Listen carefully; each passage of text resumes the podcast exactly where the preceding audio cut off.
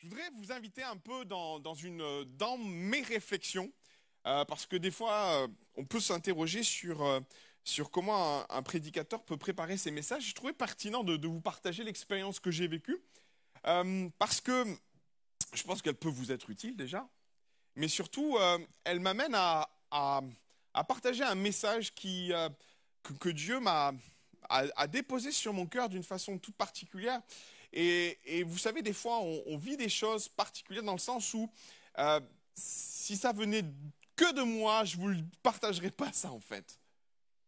Et parce que je sens que Dieu m'amène sur ce passage, m'amène à, à, vivre ce passage et à vous communiquer ce passage, je me dois de vous le partager. Autrement, je ne le ferai pas. Et des fois, vous savez, on vit des choses un, peu spéciales avec Dieu. Moi, peut-être qu'il y a des prédicateurs, c'est hyper facile de, préparer des messages. Moi, j'ai une grosse difficulté à préparer mes messages, pas tant dans la réflexion que je peux avoir sur un message, mais juste pour savoir où Dieu veut que j'aille.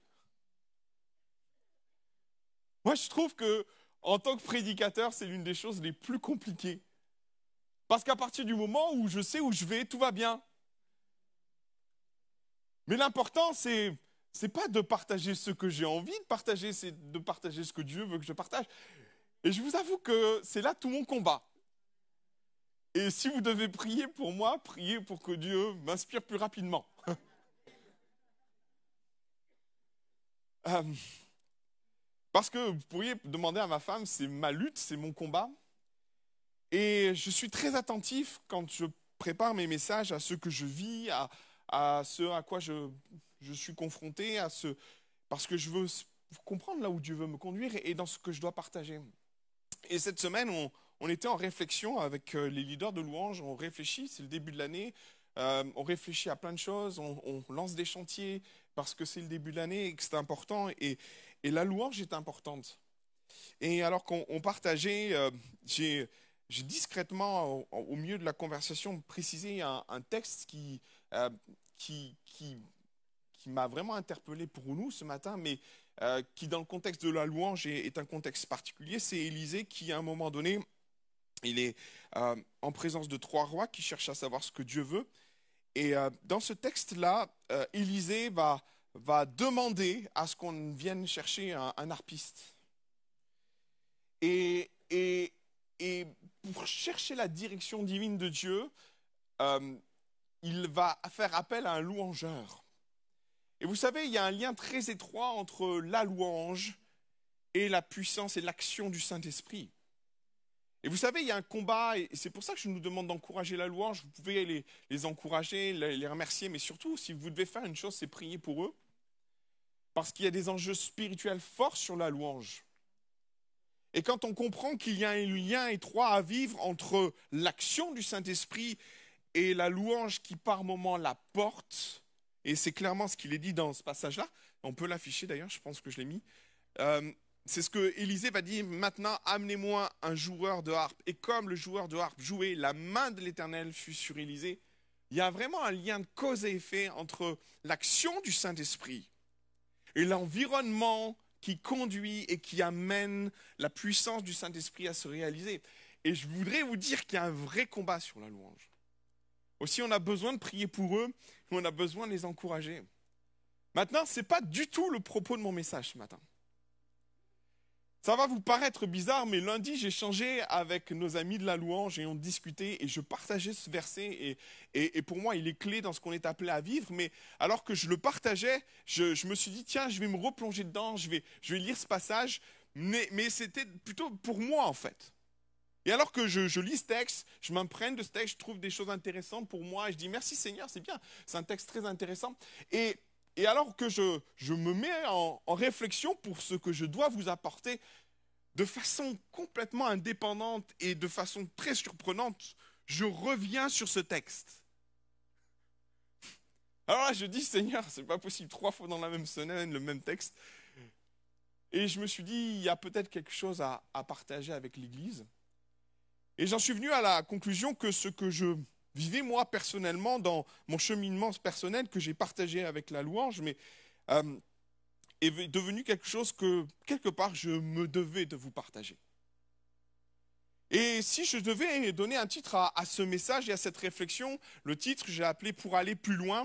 Et alors qu'on est en, début d'année, euh, bien souvent, je, suis dans cette réflexion de dire, Seigneur, qu'est-ce que- qu'est-ce qu'on doit partager à l'Église? Qu'est-ce qu'on doit amener à l'Église? Et, c'est dans ce contexte-là, pour aller plus loin, que ce passage est venu sur mon cœur. Et ce passage est, surprenant à, bien des égards pour plein de raisons. Et j'aimerais le, le lire avec vous, prendre quelques instants avec vous. C'est 2 Rois, chapitre 3, versets 7 à 16. Et permettez-moi de simplement le, le, le décrire avec vous, avant une lecture suivie sur ce texte, m'arrêter de temps en temps et vous exprimer certaines réflexions. Le contexte est simple.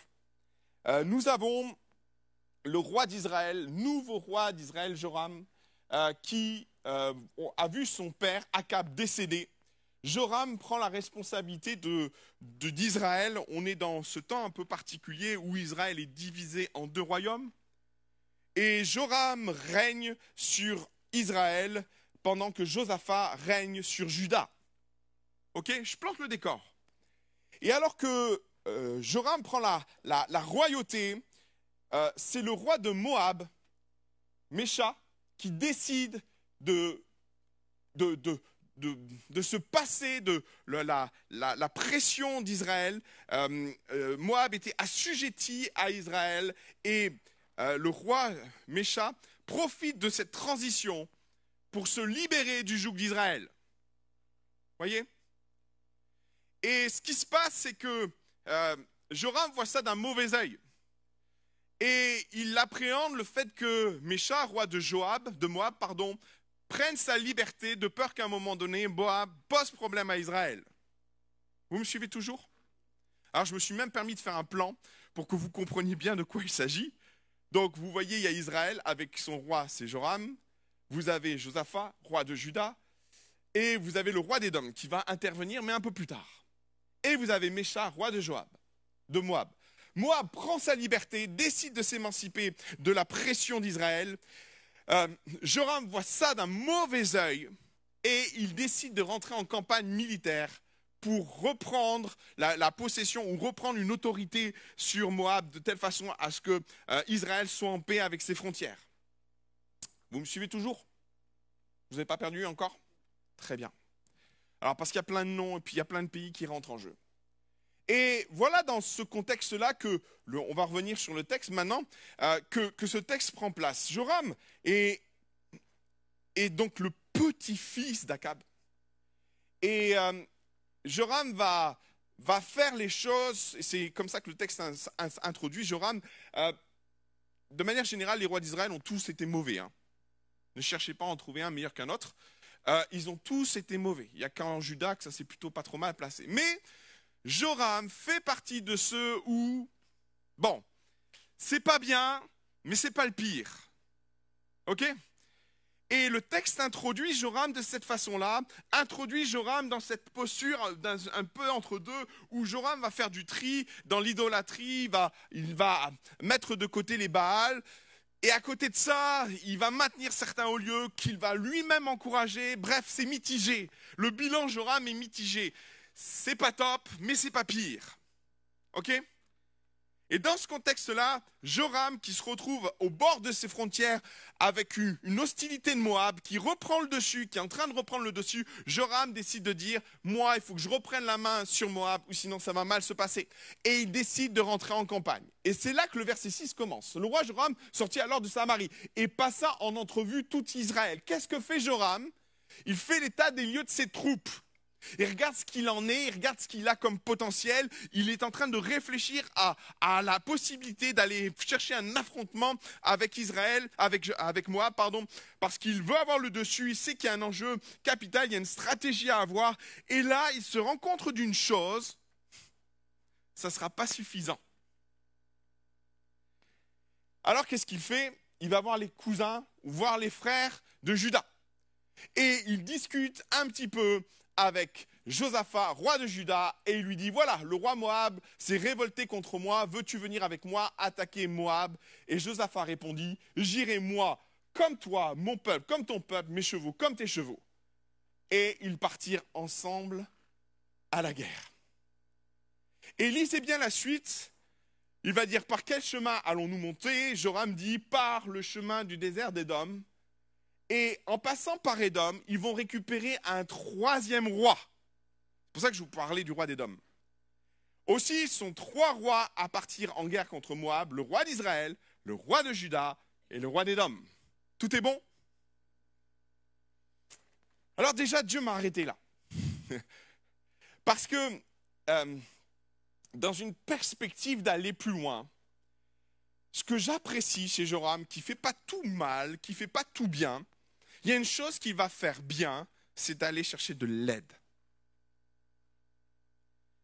Et il y a peut-être un, défi pour nous spirituels par rapport à ce que l'on est, par rapport à notre orgueil, par rapport à notre vécu, par rapport à plein de choses. Des fois, c'est compliqué d'aller demander de l'aide. C'est compliqué de, simplement reconnaître qu'à un moment donné, bah, on n'est pas à la hauteur de la tâche et que quelque part, on a besoin d'être soutenu, on a besoin que la charge du défi qui est devant nous soit répartie, on a besoin que ça soit porté par les uns les autres, on a besoin que quelqu'un vienne à notre secours.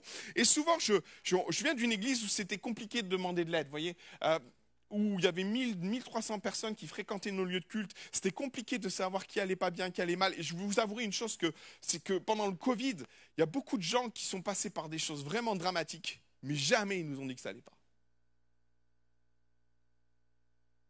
Et je, prie, moi, et j'aime l'église dans laquelle on, vit, mais je voudrais accentuer le, le, fait de dire à un moment donné, ça va pas, j'ai besoin d'aide.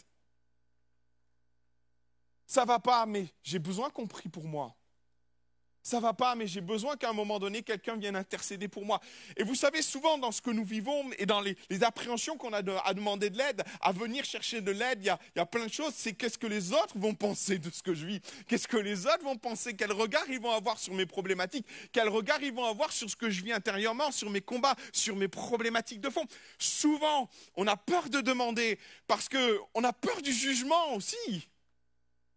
Alors je ne vous dis pas qu'on n'est pas on n'est pas échaudé avec ça parce que par moment on a eu demandé de l'aide et qu'est-ce que ça a été mal compris? Par moment on a demandé du secours et puis au final le secours s'est transformé en bah t'es en train de me couler un peu plus.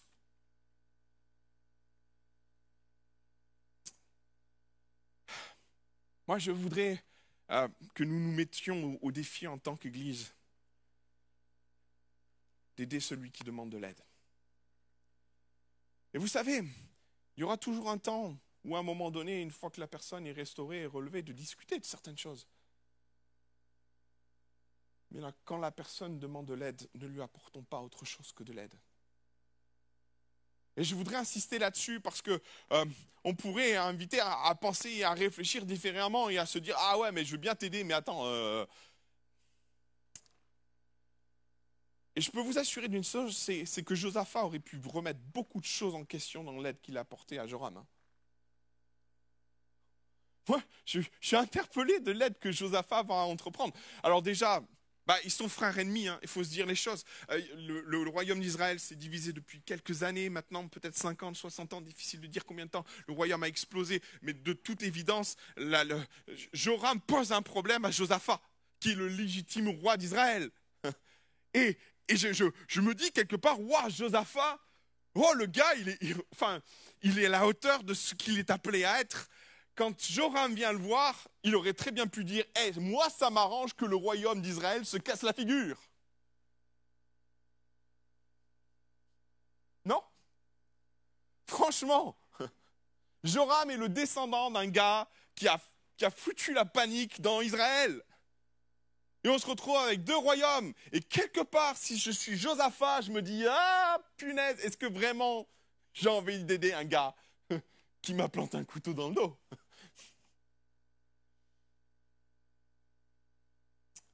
J'aime les mots que Josaphat va employer. Et Josaphat va dire, j'irai, moi comme toi, mon peuple comme ton peuple, mes chevaux comme tes chevaux. Et il s'engage dans la bataille. Et moi, je prie pour que nous nous engagions dans la bataille de s'aider les uns les autres. Je prie pour que notre Église, euh, je ne dis pas que c'est ce que nous vivons, comprenez-moi, mais je voudrais asseoir ça dans notre cœur, d'être cette Église qui s'aide mutuellement, qui prie les uns pour les autres et qui n'est pas dans le jugement de ce que l'un et l'autre vit, parce qu'à un moment donné, euh, l'Église, elle doit se porter mutuellement. Alors c'est une association, vous le comprendrez, surprenante. Et c'est là aussi que Dieu m'a interpellé. Euh, je me suis souvent posé la question, mais attends Seigneur, euh, qu'est-ce que c'est que cette association? Alors c'est une association de sang. Il faut bien comprendre que les trois ont des, des descendants en commun. Édom, c'est la famille d'Ésaü. Et donc il y a un lien de, sang qui, fait qu'ils trouvent un terrain d'entente. Mais très honnêtement, au-delà du lien de sang qui les réunit, euh, ils euh, ne prient pas le même Dieu, ils ne louent pas le même Dieu, ils ne fonctionnent pas du tout de la même façon, les royautés sont bizarres par moments. Même Édom, on peut remettre en question Édom. Enfin bref, il y a trois rois qui sont tellement différents qu'on se demande comment ça se fait qu'ils s'associent. Et c'est là aussi que Dieu m'a interpellé, parce que dans l'idée d'aller plus loin, oui, on va avoir besoin d'aide, mais là aussi où Dieu m'interpelle, c'est que par moment, pour aller plus loin, Dieu va permettre des associations dans lesquelles on n'irait pas. Des choix de personnes, d'individus autour de nous, des contacts, des relations, des gens qui vont nous aider. Et Dieu nous dit, tout va bien. T'inquiète pas. C'est surprenant, n'est-ce pas?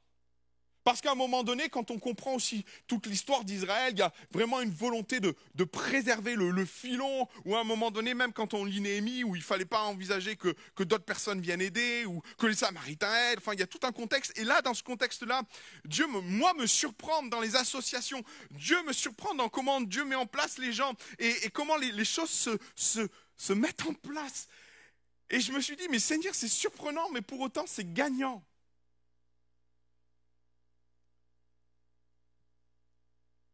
Et je veux croire que Dieu va nous mettre euh, peut-être euh, au défi de, vivre des choses avec des personnes. Et attendez, hein, je, vais préciser les choses parce qu'on pourrait penser que c'est pour entrer dans une combine ou quoi que ce soit.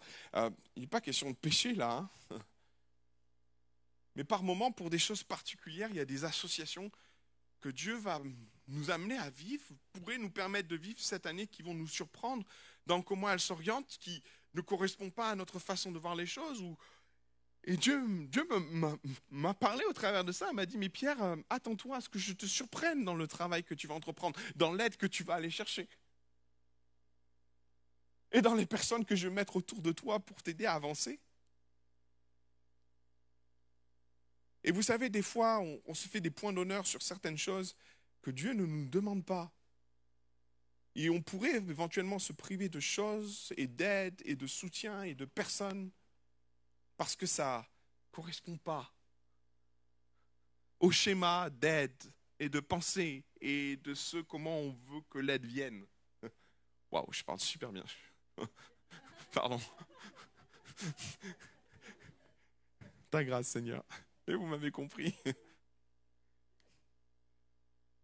Et c'est ça que j'aimerais partager avec vous parce que si l'association est surprenante, l'association va être gagnante.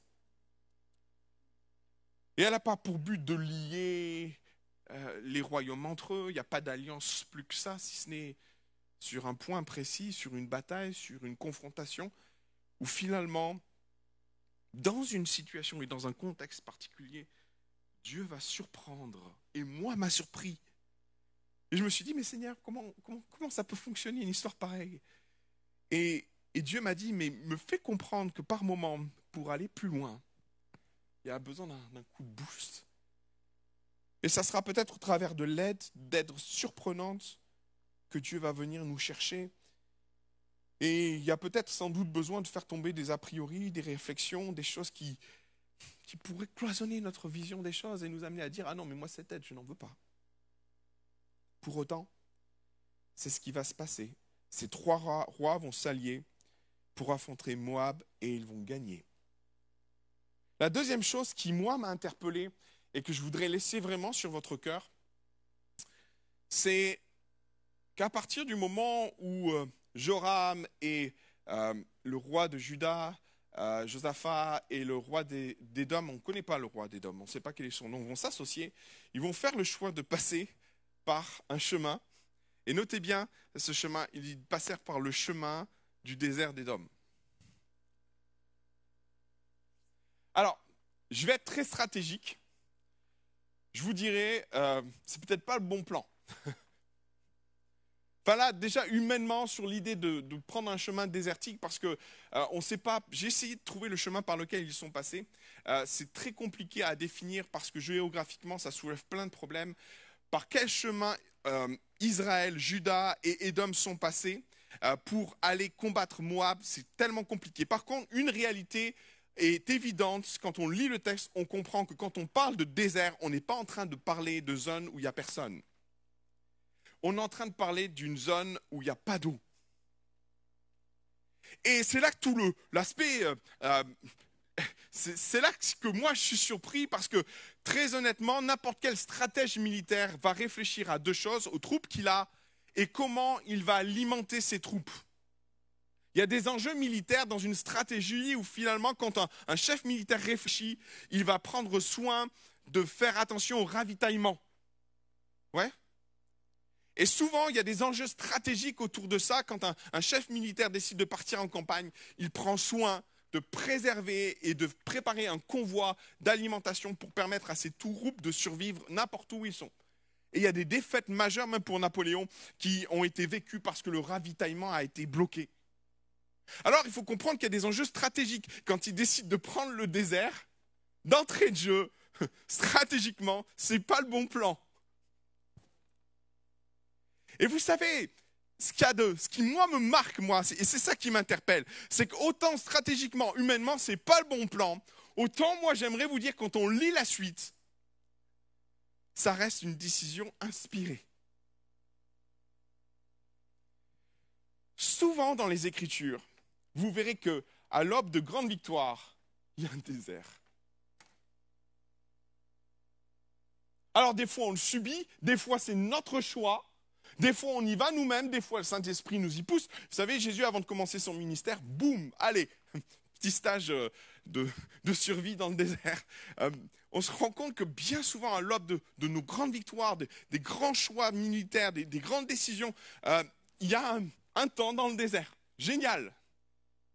Alors, si c'est quelque part pas voulu, ou si par moment c'est très inspiré, je crois que Joram, il a été très inspiré dans ce choix-là, parce que une fois que Joram se retrouve dans le désert, que fait Joram? Il râle. C'est lui pourtant qui a décidé d'aller dans le désert. Hein ok? Et notez bien, on peut revenir sur le texte pris. Regardez, c'est Josaphat qui demande à Joram par quel chemin on doit prendre. Et regardez ce que dit Joram. Joram dit par le chemin du désert d'Édom. Donc c'est Joram qui dit on va passer par le désert d'Édom. Alors le roi d'Israël, le roi de Juda et le roi d'Édom partirent. Et après une marche de 16 jours, ils manquèrent d'eau pour l'armée, pour les bêtes qui la suivaient. Et là, on tombe dans une espèce de logique militaire où stratégiquement, franchement, c'est pas le bon plan. Mais ça, c'est humainement. Mais regardez Joram. Alors, le roi d'Israël, donc Joram, lui-même qui a décidé de passer par le désert, hélas, l'Éternel a appelé ces trois rois pour nous livrer, pour les livrer entre les mains de Moab. Entre guillemets, il décide de passer par un chemin, une fois qu'il y est, oh, c'est la mort, c'est catastrophique, on va mourir, Moab va nous tomber dessus, il va nous exploser. Ok? On vit par moments des décisions qui, et on fait des choix par moments parce que le Saint-Esprit nous y pousse, parce que les circonstances nous y poussent. On passe par le désert. Et par moments, quand on y est, euh, il y a un combat qui se met en place dans nos cœurs. Vous savez, euh, et c'est ça qui est, juste intéressant dans ce texte, euh, on parle d'une seule armée, mais qui a deux visages dans cette armée. Il y a le visage dans cette armée de Joram et il y a le visage de Josaphat. Et on fait des choix par moments qui sont lourds de sens, et je partageais déjà ça dimanche dernier, on fait des choix qui sont lourds de sens spirituellement, on fait des actes de foi compliqués, on dit Seigneur tu vas pourvoir et tu vas bénir, et au moment où on rentre dans cette partie un peu compliquée dans le désert, on est confronté à ces deux parties de nous. En nous, il y a un Joram et il y a un Josaphat. Il y a le Joram qui se dit Ah Seigneur, pourquoi j'ai décidé d'aller là-bas? Pourquoi j'ai fait ce choix Et puis à côté de ça, on vit un Josaphat qui dit et qui relativise les choses et qui vis ce que Josaphat va dire, parce que si tu avances, voilà ce que dit Josaphat. Josaphat dit, on parle de la même armée, mais pour autant, il y a les deux facettes qui sont là. Et il y a Josaphat qui dit, mais n'y a-t-il pas un prophète hein, de l'Éternel que, nous puissions consulter euh, pour, parler à l'Éternel? Je ne sais pas si vous voyez cette scène. Euh, on a une armée avec deux têtes. On a un Joram qui fait des choix, qui sont inspirés, qui ne comprend pas, mais qui subit parce que les circonstances sont là, sont compliquées. Joram vit quelque chose de compliqué. Et on vit des choses tellement complexes en nous parce qu'il y a deux parties en nous qui parlent là. Il y a le Joram qui parle, il y a le Josaphat. Et quand Joram parle, on lit et on comprend des choses. Joram, quand il parle, il exprime les choses, il exprime deux réalités spirituelles à quoi nous sommes confrontés. Il y a sa propre réalité spirituelle. Vous savez, en fonction de ce que l'on est et de ce que l'on vit et de nos combats, il y a l'accusateur de notre âme qui vient nous voir et qui nous dit, mais est-ce que tu peux prétendre à ce que Dieu vienne te bénir? Est-ce que tu peux prétendre à ce que l'action de Dieu t'accompagne dans ce désert? Est-ce que tu crois que tu as une légitimité à aller chercher des choses? Et ça s'entend dans le discours de Joram, parce que Joram, lui, il n'est pas net dans ce qu'il vit avec Dieu. Il est dans un espèce d'entre-deux. Et dans cet entre-deux, forcément, quand il se retrouve en difficulté, hmm, il y a ces compromis qui émergent. Et puis il y a sa propre histoire aussi. Parce que Joram, lui, il est nourri au biberon de ce que son père Akab a vécu. Grand-père Akab a vécu. Souvenez-vous, on est dans les mêmes, mêmes schémas, un chapitre avant, où Josaphat part en combat avec Akab voyez ce texte? Je vais, vous amener sur des terrains de confusion, mais c'est la parole de Dieu.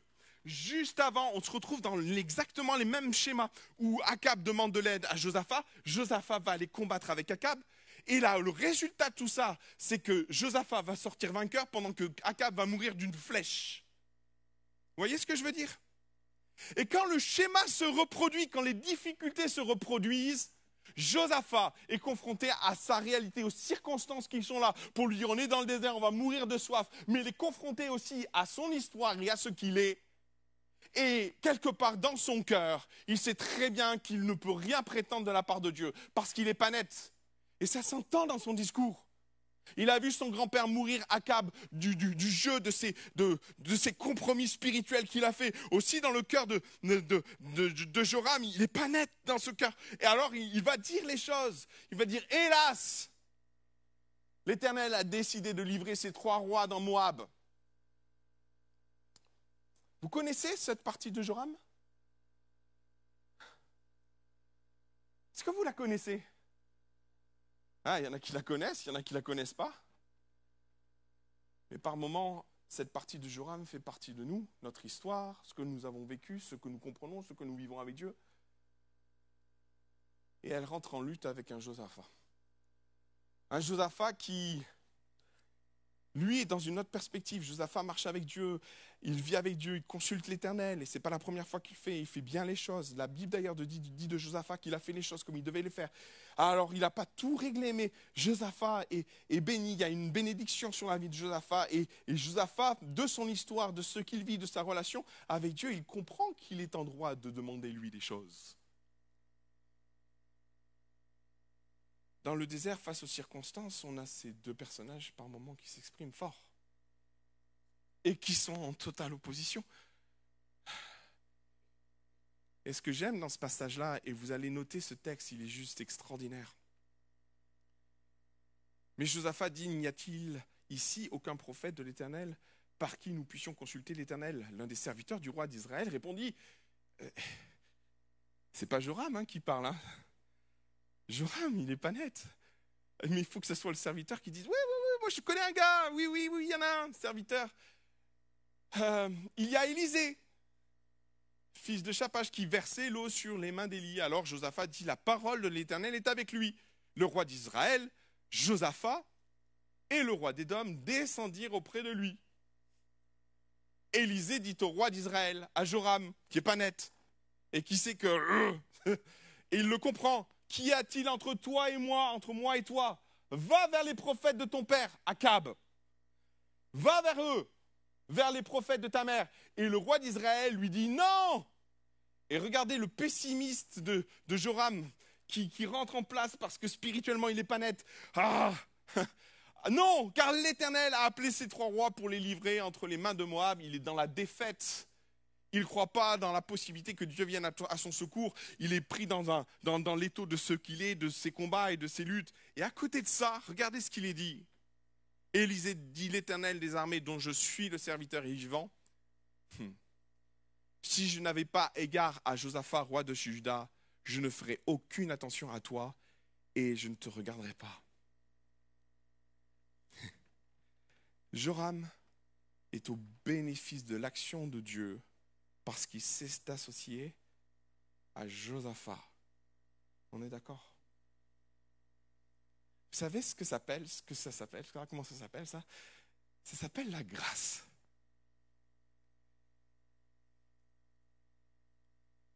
On est au bénéfice des bontés de l'Éternel. Non pas à cause de ce que l'on est, mes frères et sœurs.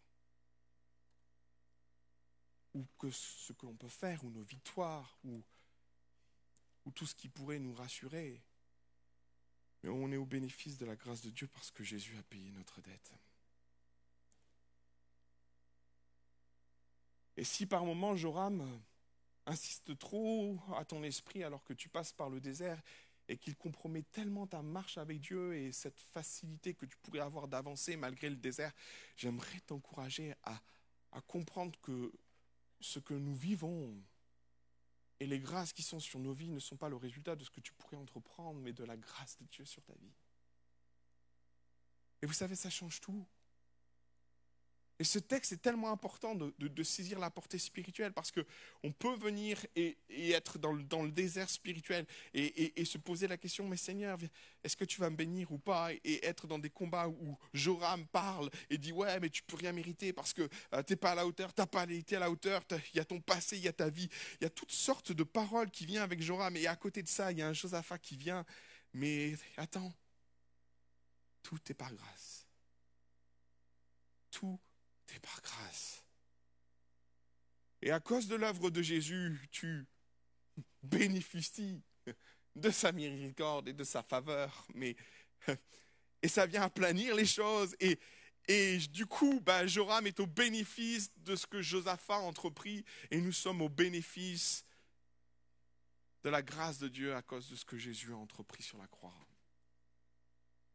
Et dans ton désert, si ton histoire et ton passé viennent te chatouiller, si Joram vient te chatouiller dans ce que tu es, dans ton identité, dans ce que tu es appelé à vivre, rappelle-toi que tu es un Josaphat qui a vaincu pour toi.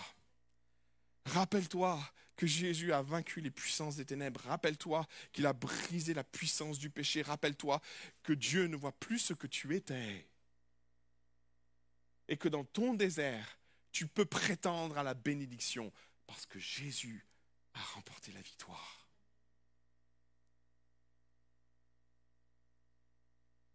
Alors du coup, moi j'aimerais te dire de la part de Dieu, c'est que dans ton désert, il y a de l'espoir à cause de Jésus. Dans ce que tu vis, il y a une grâce sur le chemin du désert d'Édom. Il y a la possibilité de voir la grâce de Dieu dans ce que tu vis. Et je voudrais t'encourager à percevoir cela comme ça, alors que peut-être au milieu de nous, il y a des frères et sœurs qui passent par le chemin du désert des dômes, et où il y a point d'eau, où c'est difficile d'avancer, et où ils semblent tellement, semblent tellement déconnectés ou même éloignés de Dieu. J'aimerais juste t'encourager à croire que Josaphat a le dessus. Que Josaphat a le dessus. Et que Joram peut se taire. Amen. Gloire à Dieu. Je vais terminer par une dernière chose. Alors, verset 15, on amena un joueur de harpe, et comme le joueur de, le joueur de harpe jouait, la main de l'Éternel fut sur Élisée. Et Élisée va parler. Amen. Et alors que Élisée va recevoir des choses, il va leur dire une seule chose à vrai dire. Il va leur dire ainsi par l'Éternel, faites dans cette vallée des fosses, des fosses. Et je me suis permis de, rajouter une traduction, mais voilà ce qu'il nous dit, verset 17, car ainsi par l'Éternel, vous n'apercevrez point, attends, va pas trop vite s'il te plaît, vous n'apercevrez point de vent, et vous ne verrez point de pluie, et cette vallée se remplira d'eau, et vous boirez, vous, vos troupeaux et vos bétails. Mais cela est peu de choses aux yeux de l'Éternel, il livrera Moab entre vos. Double victoire. Alors, euh, ils sont dans le désert, c'est le chaos, ils ont tous soif, les troupeaux ont soif, et on sent que ça devient pesant après sept jours de marche dans le désert. On sent que les, réserves d'eau sont épuisées et qu'ils tirent la langue et que ça va être compliqué d'affronter Moab s'ils ne boivent pas rapidement. Et là, dans ce contexte-là, Élisée va parler, va dire des choses tellement belles, tellement importantes, tellement fondamentales. Il va dire, il va falloir faire des fosses et en fonction de vos traductions, c'est la version suivante, si tu peux la mettre. Voilà ce que on pourrait lire. Il annonça voici ce que l'Éternel, ce que dit l'Éternel, creusez des fosses, des fosses dans cette vallée. Et il y a une idée de, vraiment de, pas de foi assez remarquable et une décision que, qu'Israël va prendre, que Judas va prendre, qu'Édom va prendre, alors qu'il marche dans une vallée sans eau, alors qu'il passe par un chemin compliqué. Dieu leur dit, au travers de la bouche d'Élysée, creusez des fossés.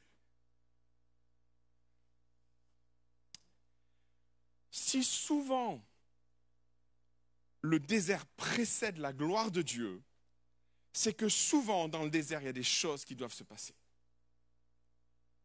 Et vous savez, je, je, Dieu ne permet pas des déserts dans nos vies sans raison. On ne, le, on, les comprend pas quand on passe par les déserts. On ne comprend pas ce que Dieu est en train d'opérer dans nos vies. On ne comprend pas, même, même on dit à Dieu, mais pourquoi tu nous fais passer par un désert? Pourquoi c'est si compliqué? Seigneur, j'ai fait ta volonté. Mais il y a une réalité spirituelle qui est souvent associée à nos déserts. S'il précède la grâce, c'est que pendant le désert, on a besoin de vivre certaines choses. Israël, avant de rentrer dans le pays de la promesse, il fallait qu'il passe par 40 ans dans le désert. C'était une nécessité où ils allaient passer à côté de la bénédiction. Et vous savez, quand on, vit des déserts, il faut appréhender la chose de la façon suivante. Seigneur, Qu'est-ce que j'ai à comprendre? Qu'est-ce que j'ai à apprendre? Qu'est-ce que j'ai à vivre? Si le désert précède ce qui m'attend, alors Seigneur, il y a peut-être quelque chose et un raisonnement à avoir. Et là, clairement, ce texte m'assoit dans cette idée qu'à un moment donné, si Dieu permet que nous passions par des déserts, c'est qu'il faut creuser. Et éteindre les portables aussi.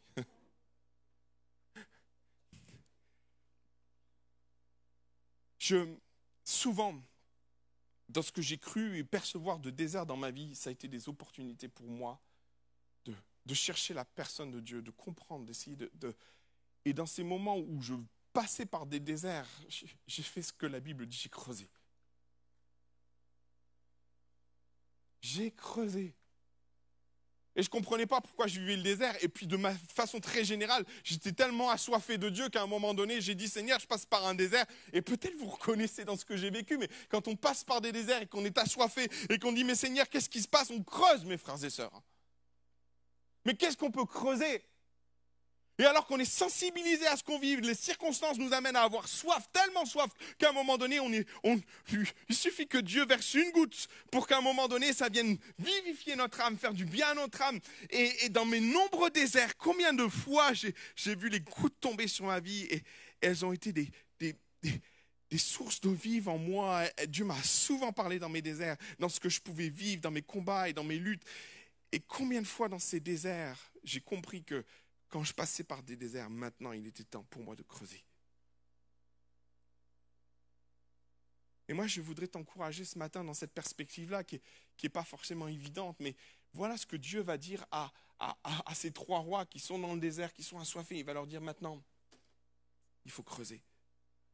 Et dans l'idée de se creuser et de creuser, et comprenez la dynamique, si souvent les déserts précèdent la grâce et la bénédiction que Dieu veut faire couler sur nos vies, c'est qu'il y a besoin que nous passions par là. C'est qu'il y a besoin qu'à un moment donné, nous passions par cette étape pour notre apprentissage, pour comprendre certaines choses dans nos vies, pour nous faire grandir certainement.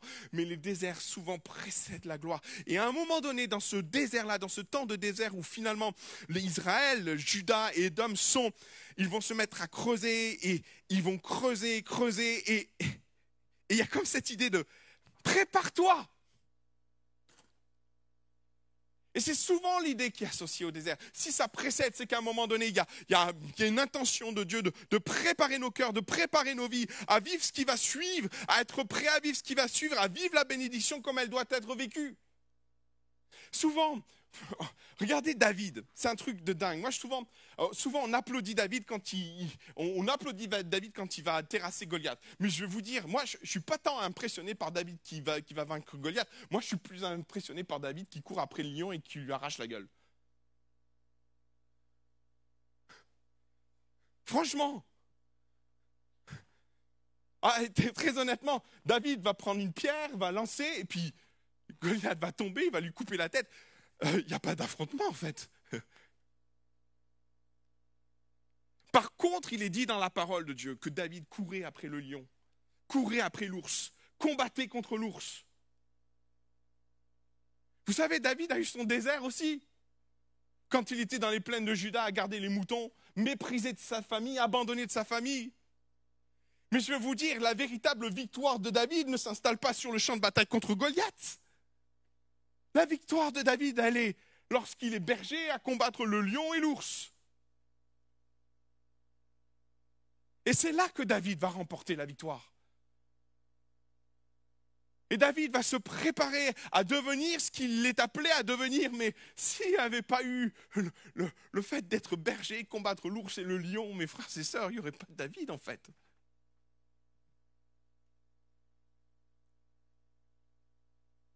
Souvent, les déserts sont des temps de préparation où Dieu est en train de nous façonner, nous préparer, mettre en place ce qui a besoin d'être mis en place. Et souvent, mes frères et sœurs, on est dans l'attente et on dit, Seigneur, on subit le désert et on se dit, quand je sortirai du désert, alors je... Et si Dieu était en train de nous dire à rebours et à contrario, euh, tu es dans le désert, c'est le moment pour toi de te préparer tu es dans le désert, c'est le moment pour toi de forger tes armes, c'est le moment pour toi de creuser, d'aller chercher ce que tu as besoin, de te former, de mettre en place les choses, parce que quand la pluie viendra, elle sera là. Je disais ça déjà dimanche dernier, et je suis tellement surpris de revivre ça. Par moments, on attend les signes pour avancer, on attend des choses qui sont précurseurs, on attend des éléments qui nous invitent, ah, hum, ça y est, allez, on, se met à l'œuvre. Euh, regardez bien le texte. Est-ce que tu peux revenir sur, sur le texte, juste le texte qui avant Regardez ce qu'il est dit. L'Éternel parla, et parla ainsi, faites dans cette vallée des fosses et des fossés, creusez des fossés, préparez le terrain. Et notez ce qu'il dit, car ainsi par l'Éternel, vous n'apercevrez point de vent et vous ne verrez point de pluie. Si tu attends quelque chose, bah, tu vas attendre longtemps. Et si la chose s'opère, bah, tu ne seras pas prêt. OK? Est-ce que vous le comprenez comme moi? C'est ce que dit Élisée. Il leur dit, mais préparez-vous. Faites un pas de foi, prenez une dimension, rentrez dans une dimension spirituelle de ce qui vous attend. Et par ce biais-là, Dieu est en train de faire. Moi, c'est ça que je trouve extraordinaire dans Dieu. Ce passage, il est tellement beau, tellement riche. Ils vont creuser. Et en effet, Dieu, le lendemain, va remplir, ou dans la journée, va remplir ces, canaux ou ces, fosses d'eau et ils vont pouvoir boire. Mais c'est là qu'il y a la double bénédiction. Quand Dieu nous invite à, faire avancer une pièce, il a déjà un pas d'avance. Autant il est en train de répondre aux besoins physiologiques du peuple qui a soif, mais derrière, parce qu'ils vont creuser des canaux, lisez la suite. Quand Moab va se mettre à la frontière, va apprendre que les rois se mettent en guerre, ils vont regarder l'horizon. Et quand ils vont regarder l'horizon, ils, vont voir l'eau.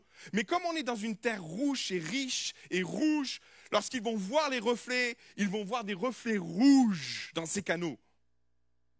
Alors ils vont se dire, ah, ils se sont entretués, ils s'entendent tellement pas, d'où les associations bizarres, hein. ils s'entendent tellement pas qu'ils se sont entretués. Du coup, Moab part fleur au fusil combattre Israël, Moab, euh, euh, Édom, pardon, et Juda. Et quand ils arrivent, ils sont surpris parce que ce qu'ils voient, c'est des canaux, mais par contre, l'armée d'Israël est prête à leur tomber dessus.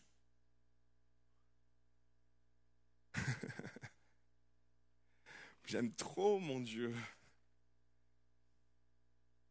Quand moi j'ai l'impression d'avancer une pièce alors que j'en avance une, Dieu est en train de préparer le coup suivant. Et la victoire va être remportée parce qu'ils vont boire, mais aussi parce qu'ils vont remplir des canaux que Dieu va remplir. Et parce que ces canaux seront remplis, Moab va croire qu'ils se seront entretués. Lisez le texte. Moi, j'aimerais t'encourager ce matin à l'aube de cette nouvelle année, alors que nous vivons, nous rentrons dans cette nouvelle année, c'est euh, à comprendre les défis qui peuvent être les nôtres, autant dans le, besoin d'être aidé, dans le besoin d'aller chercher de l'aide dans des, dans des domaines et dans des aspects peut-être qui, vont nous surprendre, où Dieu va nous mettre au pied du mur et, dans les relations qu'il va mettre et dans les, personnes qu'il va mettre autour de nous, de nous laisser surprendre parce que Dieu va faire au travers de ces personnes. Et Dieu va bénir de ces unions spéciales, euh, va générer la victoire. Deuxième chose tellement importante, tellement belle dans ce texte, c'est que dans nos déserts, on peut prétendre à vivre la grâce de Dieu. Et je voudrais asseoir ça dans ton cœur parce que Joram a trop souvent parlé sur ta vie. Joram a trop prononcé de choses négatives. Il y a trop de hélas, il y a trop de choses. Et Dieu voudrait que tu te raccrocher à, voudrait que tu te raccroches à l'espérance que tu as, non pas en ce que tu es, mais dans le Josaphat, qui est ton Josaphat, notre Jésus, qui a payé, remporté la victoire et qui fait qu'aujourd'hui, tu vis sous la bénédiction et la faveur de Dieu par le biais de l'œuvre de Jésus sur la croix. Amen. Et aussi, donc, tu peux prétendre à vivre des déserts fleuris où tu peux vivre la grâce de Dieu maintenant. Le deuxième et le troisième et dernier défi qui peuvent nous attendre, qui peut nous attendre cette année, c'est d'être dans l'anticipation. Les vierges folles et les vierges folles, les vierges sages sont une démonstration de l'importance de ce que nous sommes appelés à vivre quand Dieu nous dit Hé, dans ton désert, dans ta vallée, creuse des fosses. est une réalité spirituelle. C'est Jésus qui va en parler. Cinq sont considérées folles, cinq sont considérées sages, mais les sages qui va retenir notre attention, c'est qu'elles avaient anticipé un vase d'huile. Et je voudrais nous inviter à anticiper ce vase d'huile en creusant des fosses au milieu de notre désert et en ayant l'espérance qu'à un moment donné, la grâce de Dieu fera la différence. Et si nous ne voyons point de vent ni de pluie, gardons confiance dans ce que Dieu est sur le point de faire parce que l'eau va venir d'une façon ou d'une autre, peut-être de façon miraculeuse. Il y a plein de théories sur l'existence de cette eau et pourquoi cette eau est apparue. Il y avait peut-être une nappe d'eau dessous qui a fait que quand on a creusé, l'eau est sortie. Il y a plein d'approches, mais toujours est-il qu'il fallait la révélation de Dieu pour voir cette eau sortir. Moi, je crois au concours de circonstances miraculeux qui font qu'à un moment donné, on se trouve au bon moment, au bon endroit, mais surtout prêt.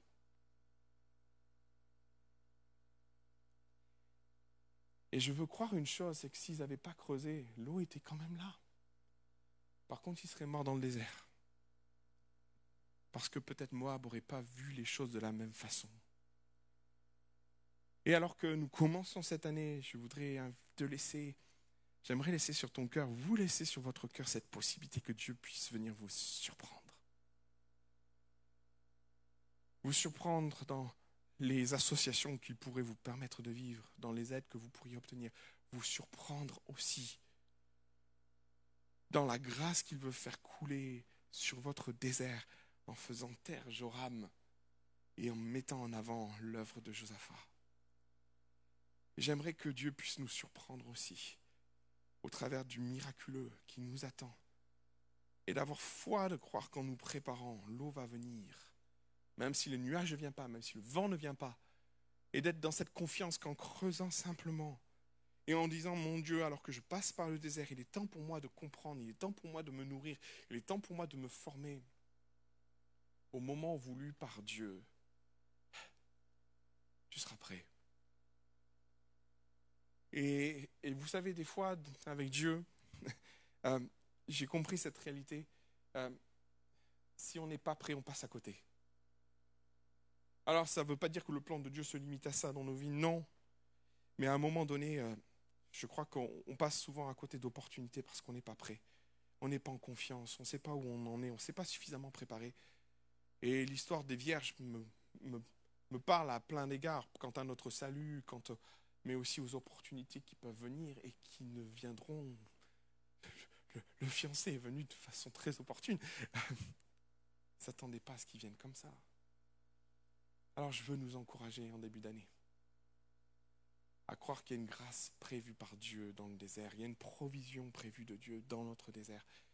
Il y a une grâce prévue de Dieu pour ta vie, il y a une grâce particulière dans les associations que Dieu va te permettre de vivre, aussi soupçonnée, aussi étonnante qu'elle puisse être, il y, a vraiment une œuvre de Dieu qui veut s'opérer à la fois, et ça c'est que je trouve extraordinaire, c'est que prépare-toi et tu verras tes fossés se remplir. Que Dieu vous bénisse. Mon Jésus, mon Seigneur. Merci mon Jésus parce que Josaphat me rappelle que Jésus a remporté la victoire. Josaphat me rappelle que cette victoire, je n'ai pas, pas à la vivre ou je n'ai pas à être en lutte avec ça, Seigneur. Mon Jésus, mon Josaphat, je suis au bénéfice de l'œuvre de Dieu à cause de toi. Et mon Seigneur, peut-être au milieu de nous, il y en a tellement qui passent par le désert et c'est tellement compliqué. Et ce matin, je voudrais prier pour eux. Parce que je veux croire que ces quelques mots sont peut-être comme une goutte dans ce qu'ils vivent. Et alors que beaucoup peut-être passent par le désert pour plein de raisons différentes, je prie que ces quelques mots soient ces gouttes d'eau que l'on peut vivre dans la présence de Dieu quand Dieu parle à nos cœurs. Alors mon Seigneur, je, je voudrais peut-être encourager celui ou celle qui passe par le désert à se lever et à dire Seigneur Jésus,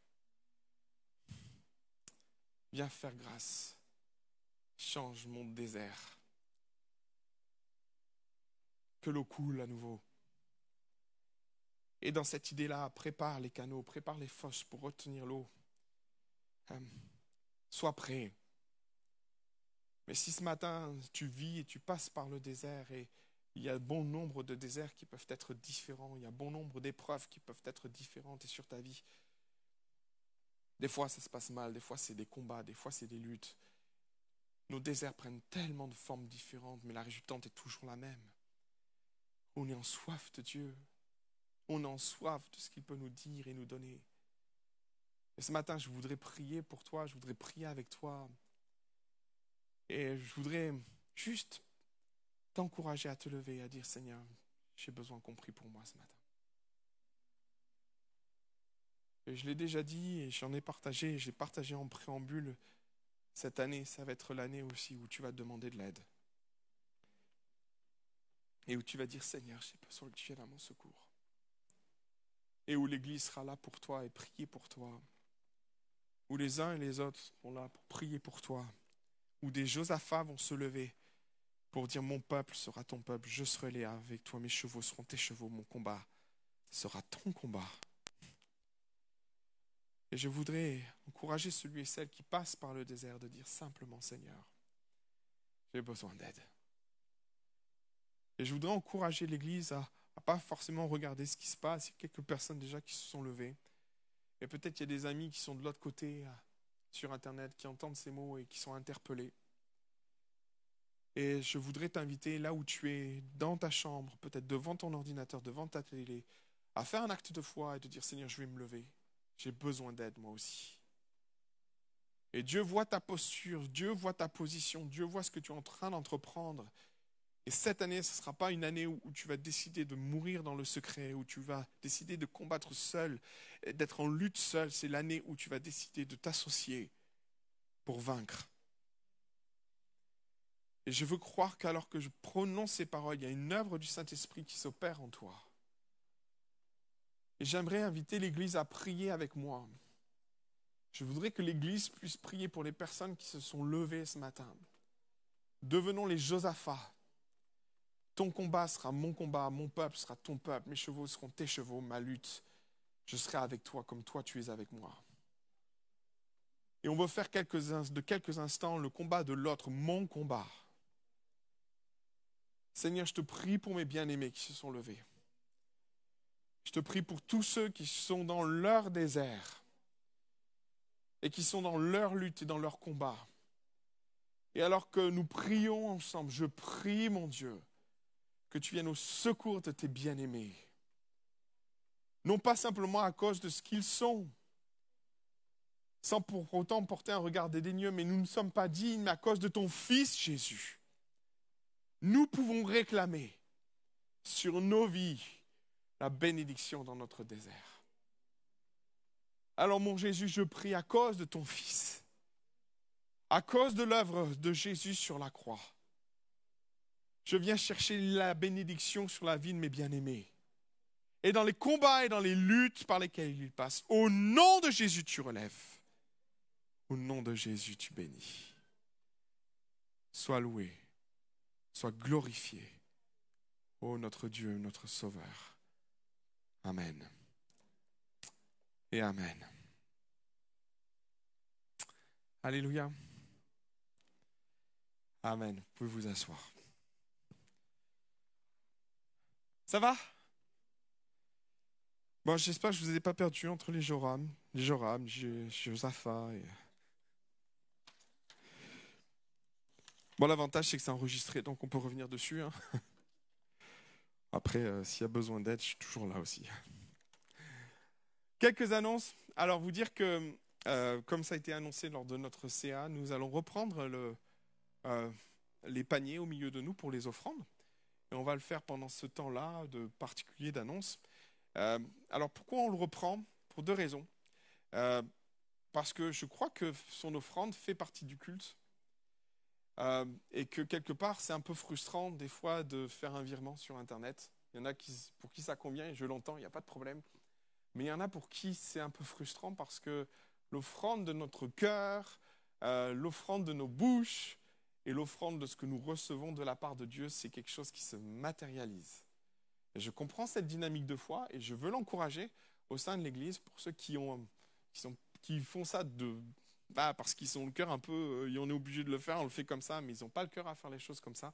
Aujourd'hui, on a décidé, ça a été annoncé en Assemblée Générale, de reprendre les paniers au milieu de nous pour que vous puissiez aussi apporter votre offrande euh, physiquement et pas simplement euh, virtuellement au travers de, de virements sur la banque. OK? C'est bon?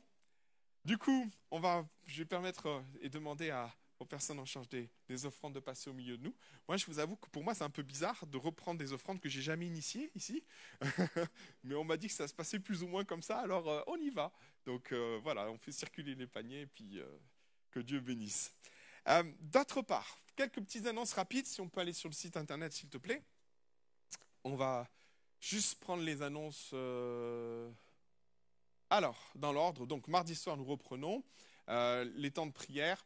Euh, nous avons aussi euh, un prochain service de baptême qui aura lieu en février et les choses avancent bien. Nous avons Alain, c'est vraiment un, ami, mais c'est vraiment un frère pour moi qui sera là dimanche prochain. le 23 janvier, Alain sera avec nous pour apporter la parole ici. Et, et donc, du coup, pour moi, c'est vraiment une joie de pouvoir l'accueillir. Vous dire aussi qu'il y a deux événements en parallèle. Le premier événement est en lien avec les enfants. Et euh, alors, on va commencer par les jeunes, d'accord? Pas de souci. Donc, le premier événement, c'est en lien avec les jeunes, le 22 janvier. Donc, euh, vous avez euh, un temps un peu particulier, mais qui est plus dans, une, dans un temps de partage et fun, temps ensemble, où bah, il y aura de la détente, du jeu. Et, le but, c'est de passer un temps fraternel ensemble avec le masque dans un contexte un peu compliqué, certes, mais voilà, vous pouvez vous inscrire, les jeunes, prendre un temps ensemble. Et puis à la fin, euh, nous avons un temps particulier pour les tout petits où euh, on vous propose, on propose aux, parents que vos enfants aillent visiter un musée, le musée Chagall à Nice, où il est fait référence à la Bible et l'art. Euh, un temps un peu particulier, un peu, euh, qui sort un peu de l'ordinaire, que moi je veux encourager, euh, parce que bah, c'est culturel, mais c'est aussi une façon de, de comprendre ou de voir les Écritures au travers d'un regard artistique. Et pour ce faire, vous avez une inscription en ligne, mais c'est simplement pour les transports, pour les parents. Vous cliquez dessus, c'est 3 euros. Ça appelle juste les transports, c'est la prise en charge de vos enfants pour la journée. Mais du coup, le 30 janvier, il n'y aura pas de club ou d'accueil des enfants, puisque les enfants seront en sortie. Et du coup, vous avez un maximum d'infos. Et si vous souhaitez d'autres infos complémentaires sur l'organisation, je vous inviterai à vous rapprocher de Myriam. Je crois que tout est dit. Je vous souhaite un très beau et bon dimanche. Que le Seigneur vous bénisse et, euh, et que cette année soit une année riche en surprises de la part de notre Dieu. Que Dieu vous bénisse.